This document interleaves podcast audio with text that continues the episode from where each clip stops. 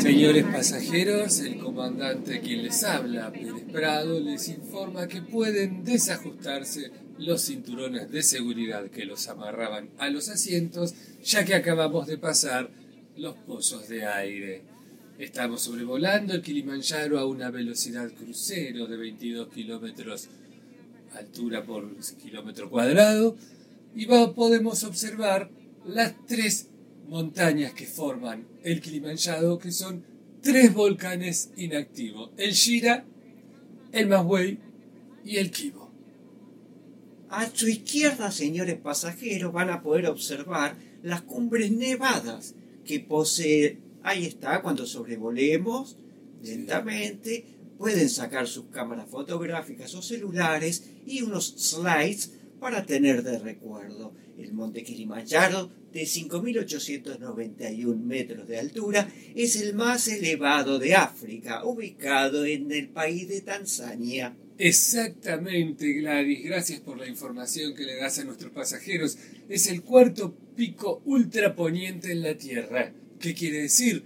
Que es el cuarto pico más alto sobre el planeta Tierra que es el que habitamos nosotros, claro el Parque Nacional Kilimanjaro, como su nombre le indica, y lo pueden ver desde aquí, desde 5.000 metros de altura, está formado por una gran cantidad de vegetación, eucaliptos, cardos, y otra serie de plantas espinosas. Exactamente. También pueden observar los picos nevados que cada vez son más chicos dado a que con el calentamiento global estamos perdiendo, tras el proceso de deforestación, la cantidad de hielo que se acumulaba en la cima de las tres montañas. El Parque Nacional Kilimanjaro tiene como particularidad que cobra en Krugerrands. ¿En qué? En Krugerrands, así que los señores pasajeros que quieran disfrutar del parque nacional van a tener que oblar dicha cantidad de, dinero. Exactamente, estamos viendo a la derecha. La a la izquierda, Roberto. Ah, siempre me confundo. a la izquierda, Roberto. Es verdad, tengo que, esta mano es la izquierda. Es, verdad. Tenemos que eh, decir que podemos ver la flora y la fauna. El pájaro ratón se observa desde acá. El pájaro ratón y también eh, hay un eh, cerdo picudo o cómo es que se llama cerdo hormiguero que le dicen que tiene un nombre muy raro en latín que no vamos a repetir porque si no los señores pasajeros no van a poder tomar nota. Eh, muy bien, podemos ver además hay un cerdo ratón y estamos viendo también una familia de topos. Los topos. Topos, eh, desde esta altura. No es un topo, ah, Roberto. ¿A qué es? Eh, Parece un topo, pero no es un topo. Eh, perdonen a la tripulación si escuchan algún tipo de discusión entre nosotros, pero estamos tratando de corregir para que ustedes se lleven la mejor y más fidedigna imagen del monte Kilimanjaro. Como pueden observar, las condiciones climáticas varían constantemente en función de las vertientes del Kilimanjaro. Puede llover, puede nevar, pueden caer chorizos de punta y muchas cosas más. En este caso estamos sobrevolando un área tranquila. Sí, justamente Roberto, acá el comandante Pérez Prado se olvidó Perdón, se olvidó. Puedo corregirlo, Roberto. Por supuesto, claro que sí. Se olvidó de avisar que ya estamos en zona de refrigerio. Así que aquellos señores pasajeros que deseen comerse un pancho. Estamos sobrevolando justamente la panchería de nuestro amigo de la vida, Tito.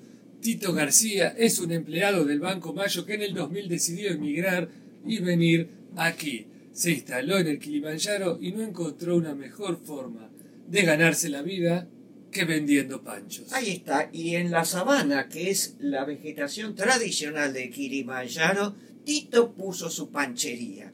Cuatro, paredes de hojalata, un tachito de agua hirviendo. Y la típica salchicha argentina. Argentina, así que los que quieran tomar un pancho de Tito con lluvia de papa, con lluvia de papas. Últimamente incorporó la lluvia de papa. Y el queso cheddar, que está traído ta- de no otro se puede país. decir marca, comandante. No es, un- es un- es un- no es una marca. Discúlpeme, Gladys, pensé que era un típico de Tito. El, el queso de Tito. El queso de Tito. Bien, ¿qué van a hacer entonces los señores pasajeros? Pueden descender por la manga que está sobre el costado izquierdo lateral abajo y los pasamos a buscar en 5 minutos mientras sobrevolamos con los demás pasajeros la zona caliente. Efectivamente, seguimos sobrevolando la Les zona. requiero recomendar a los pasajeros que bajen antes de que se olviden, pueden comprarle a Tito también los souvenirs turísticos hechos por sus propias manos. Tiene collares de mostacillas, Tiene encendedores hechos con poxilina de hongos imágenes de chimpancés de Tanzania.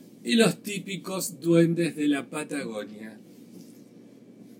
Seguimos sobrevolando, vemos las plantas espinosas, Vemos muchas- los baobabs. baobabs gigantes, no son como los que nos contaban en el Principito. En Saint-Exupéry. Es Saint-Exupéry. Vemos plátanos, cafetos, aguacates o eucaliptos. Y en esta época se caracteriza el monte Kilimanjaro por la selva seca y la selva pluvial. En esta época estamos en época de selva. seca. Ahí está. Podemos observar la familia de pájaros ratón común que Toda una, familia de ratones.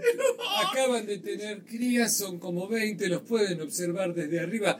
Es increíble todo lo que se puede ver a 5.000 metros de altura y a una velocidad crucero de 15.000 kilómetros horarios. Exacto, aprovechen esta oportunidad para sacarle fotos al mamífero gálago mayor, plateado, o más conocido como el Otolemur monteiri. Roberto, yo tengo acá que es el gálago, pero de cola ancha. Ah, porque es, han descubierto una nueva Especie. especie, nueva, que no estaba tipificada en los libros de la época. Bien, vamos a pasar a retirar a los pasajeros que ya habrán hecho uso de la panchería de Tito. Y los vemos subir por la puerta de atrás. Una vez que se sienten. No, de a poco. de No a se uno. empujen. Una vez que se sienten, podemos seguir viaje a la velocidad normal. ¿Están todos agarrados? Bien. Rodeado de lagos, el monte Kilimanjaro tiene, entre otras particularidades, que hay una cierta mitología sobre un pie grande. Eso es lo que queríamos decirle. El pie grande, No se más, asusten. o más conocido como el Yeti, es una eh, criatura eh, ficticia y no tan ficticia que dicen habita aquí en el Kilimanjaro. Podemos ver, Sí. sí, en el Kilimanjaro, ubicado en Tanzania, como volvemos a repetir, se ha filmado la película Tarzán 1 y Tarzán 2. exacto, conocida como Tarzania. Tarzania, efectivamente, También podemos ver el papamoscas azul africano, que es un ave palmípeda de color azul que come moscas. Y que el- bien se desplaza Roberto, mirá el palmípedo ese. es prácticamente un eh, animal eh, prehistórico por cómo camina. ¿Cómo cambia? Es increíble. Yo les... No podemos acercarnos un poco más con Voy el bajar, vehículo. sí, ahí bajo, agárrense de las manos Ahí está. unos a otros. Conmigo voy bajando. Ahí está. ¿Qué es? El Eleva, elevémonos, elevémonos. Ahí subo, subo, agárrense, subo. Ay, estoy esquivando el monarca colilargo africano. Me da un poco de temor. Eso, no, los señores pasajeros no deben preocuparse, pero tenemos frente a nosotros a un objeto volador no identificado de color plateado. ovni. Un ovni, un ovni. Pueden sacar las fotos respectivas quienes quieran. Saquen sus celulares, cámaras. eh, Es que es época de ovnis esta. ¿eh? en general, esta es zona y época de ovnis. Los volcanes atraen mucho los ovnis. Y este tipo de eh, fisiología de animales es muy atractiva para los seres de otros planetas. En general, tenemos un par de ovnis con los que nos solemos cruzar. No es el conocido en este caso. No, este es. Este. ¿Qué qué? Ah,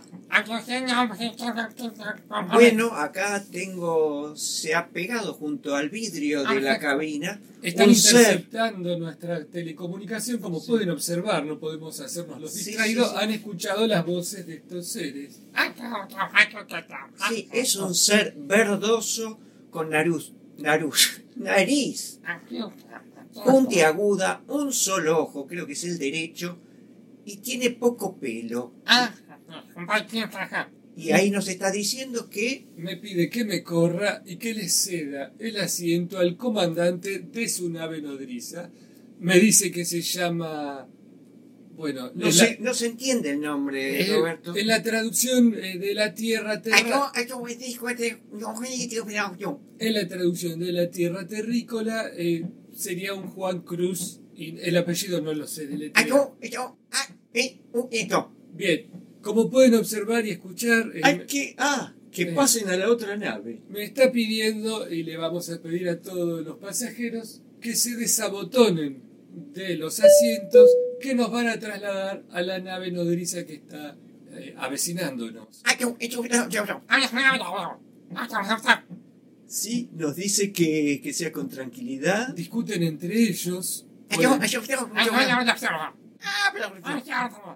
Bueno, en la discusión podemos ver que no saben si llevarnos de a 5 o de a 10.